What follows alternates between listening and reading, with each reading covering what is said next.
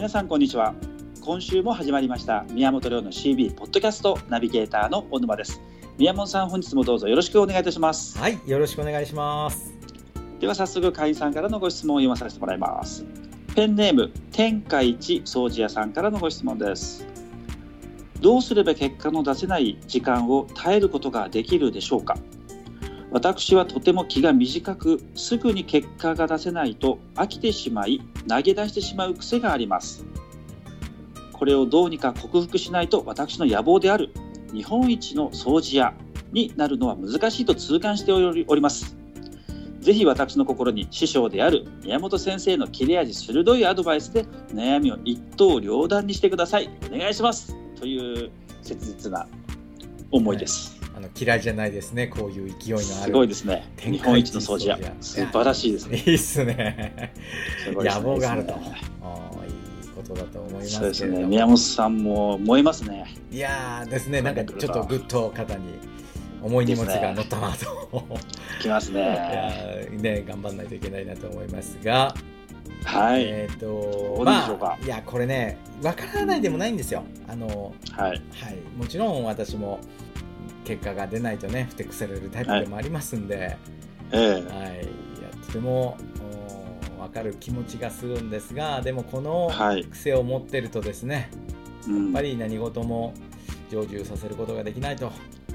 はい、はい、ということでできるだけ早くね、はい、この癖は克服克服とは言わないまでもその付き合い方を知ると、ね、そうですねこれ。あのー、これねじゃあ僕は、あのー天下一掃除屋さんの方にかなり近いと思うので、えーと、同じ立場からアドバイスをさせていただきますね。はい、あのこれはですね、えー、どうすればいいかっていうと、えー、諦める方がとても険しい道を進むことになるっていうふうに理解をしないといけないということなんですよ。要はねあ今なんですぐ諦めちゃうかって言って諦めた方が楽だと思ってるからなんですよね。そうですよね。はい、そうですね。人間はね楽な方に行きますんで、ね、難しいことをやってね自分の心が打ちひしがれて思ったような結果出ないと、うん、もういいやとやけになってね、うん、まあもうやめたっていう方が楽だと思ってるから。なんですけど、はい、ところが人生って面白いもんで楽な方を選べば選ぶほど大変になっていくんですよ。よく言うでしょ。僕もうねお亡くなりになりましたけどあの星野千一さんっていう方野球のね、はい、方いらっしゃって僕あのあの方が残した言葉で大好きなって、あの悩んだら難しい方やれっていうのを残すその本を読んで星野さんの本を読んでねその言葉書いてあって、うん、もうタイトルも確かなってましたよね。悩んだ方前に出ろみたいな。あそれ好きでですね、まあ、はい、心が折れそうになった時にはその言葉を思い出すんですけど、はいはい、あの何かっていうとね簡単なんですよ、はい、そのけ難しい方険しい方を選べっていうのは、はい、これね、うん、あの人生訓だと思ってる人いるんです、はいはい、でもね、違うんですよ。難しい方を選んだ方が楽なんですよ、なんでかっていうとね、はい、簡単な方を選ぶと、はい、他の人も簡単にできちゃうから競争が激しいんです、はい、簡単に選ぶと。そうですよねそうですよね。でしょ？だってみんな簡単にそれやれちゃうんだから、はい、そうですよね。簡単な方を選ぶ人ほどですね自分が相当に難しい、険しい市場にいるっていうふうに険しいところに自分を身を置いてるって考えた方がいいんですよ、だけど、難しいことって何かってね自分が難しいってことを感じるってことは人も難しいって感じる難しいってことですね。そうですね、はい、で難しいって感じたら、自分がそうであるようにみんな投げ出しちゃうわけですよ、うん、ってことは競争がめちゃめちゃ緩いってこと、はい、これ人生の僕ねあの生き方のまあ、裏技じゃないけどコツだと思ってるんですよ。人生って競争のないとこに行けば行くほど楽なんです。とても楽なんです。ですね。はい、のんびりゆっくり自分のペースで自分の好きなことやれるんですよ。はい。他人っていうそのファクターが入ってこないからね。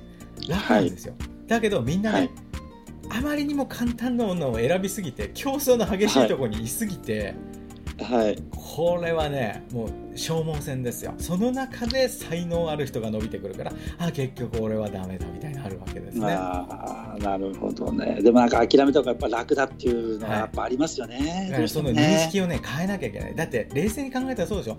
簡単な方を選べば選ぶ楽な方を選べば選ぶほどみんなそっちに行くわけですから。そうですね。その中で10日からしたりその中で結果出すってさらに難しいですよ。そうですね。これね実は僕自分の娘にもあの、はい。人生を楽に生きるコツっていうのでね教えるんですよ。で、まあはい。娘はどう思って聞いてるかよくわかんないですけど、はい。あの水泳をやるんですねうちの娘。だからそんな上手でもないし、速くもないんですよ。もういつも試合を後ろから頑張ってついていくみたいな感じなんですけど、はい。それでいいと、はい。でもねうちの娘あの、うん。賞とかメダルとか賞状結構持ってるんですよ。おおすごい。早くないのになんでって。うちの、ね、和室ちっちゃん和室は家にあるんですけどその和室にはねかなり娘の症状とかがわーっすと飾ってあるのね。で知らない人来るとね「娘さんオリンピック出るんですか?」とかよく言われるんですよ。すはい。すごいですね。いやいやこれね裏技があるんですよ、はい。何かっていうと娘ええ。に僕が言うのはね競争のないところに行けで競争のないとこって何かっていうと人が嫌がるとこ、もううんう難しくて手出さないとこ、はい。そこに行けと。そしたらねって、うん。参加者自体が少ないからすぐ取れるぞって、なるほど。みんな行きたがらない。でそれ水泳で言うと何かって長距離なんですよ。うーん。3000とか4500とか、はい。まあ男子だと6000とかあるんですけど、はい。もう6キロなんて泳いでらんないんですよ。やんないですよね。だから結構な試合でもねはい。参加者3人とかだったりするんです、は泳ぐ人がいないから。3なるほど人でレースがもう行われるみたいな。これ、あはい。もう3位に入っちゃって賞状もらえるんですよ。参加賞なんですよ。なるほでね娘は最初それ嫌がったんです、どはい。やっぱりね。うん。みんなと競って勝ちたい。もちろんそれも大事だと。だけど、はい。はい。それを言い始めるとうん。誰かの土俵で戦わなきゃいけなくなると。はい。はい、子供の頃はそれでいいかもしれないけど大人になったらもうそれになるとそれをやり始めると絶対に生活できないぞ。とやりたいことやらないぞ。と、誰かの仕事やらなきゃいけない。だから子供のうちに人のいないとこつまり嫌がるとこ難しいとこ行って競争の激しくないとこ行くとあれ？はい。ただ参加するだけですごい賞状もらえちゃったとか 参加するだけでそこにいるだけで高い給料もらえちゃったみたいなね。どっちがいいって言ったら娘も、あね、どっちかというと計算高い方なんで、あそっちがいいかなみたいなね、はい、だからいやこれね僕人生を自分らしく生きるコツだと思ってるんです。すごいなるほど難しいとこ行けと。それは自分を鍛えるとかなんとかじゃないですよ、難しい方方に行った方が楽だってことです。でそれにじっくり腰を据えてその課題に当たることができるので、もちろんそれで実力が上がっていきます。そもそもそれをできる人が少ないわけですから、できるっていうだけで価値が高いんですよ、うーんなるほど。えーなので、みんなが競って争ってい。くようなところじゃなくて、おいはい。どっちかというと置いてかれたようなねところで、はい。見過ごされたようなところで、えーみんなが嫌がるような面倒くさいことがあることで頑張ったらいいよっていうのはね、うん。僕あの商売にも全く当てはまると思うんですね。でこれを体得した人はねみんながやりたくないところもう進んでいくんですよ。例えば具体的にどういう例えばね営業、は営業ですよね。まず営業みんなやりたがるでしょ？ね。だから営業できる掃除屋さんはそれだけで大した仕事できなくても売り上げガンガン上がっていくでしょ、まずこれでイニシアチブ、ねはい。だけど営業取り組んだらみんなねすぐ結果出ると思ってねやるわけですよ、すぐ結果出せるだろう、ところが結果出ないわけね。でそこでみんな引き返しますよね、えはい、引き返すからノウハウたまんない。だけど、えはい。その中で引き返さずにみんなが脱落するのをじっと待ちながらで自分ができることをちょこちょこちょこちょこやってると、そもそも営業やる人が少ないので続けていくだけでね、お客さんからまあそれはちょうどいいタイミングで出会ったりとかね。あちょうどそういう人探してんだ、それでちょろちょろちょろちょろ仕事を取っていくでしょ。そうするとどういうことになるか、そのやってた市場で一番が取り始めるんです。小さな一番が、はいはい。でその小さな一番って何ブランドなんですよ。ブランド。うん。でブランド高いとどうなるか、紹介が出始めますうん。はい。ではい。紹介で始めるとどうなるか、営業やんなくても仕事が来るので営業の腕そのもの必要なくなるんです、はい。はい、だけどライバルから意味が分かんないね。あんな難しい仕事をよく克服したねって言われるんですよ。はい。克服なんてしてないですよ。ライバルが潰れるの待ってただけ。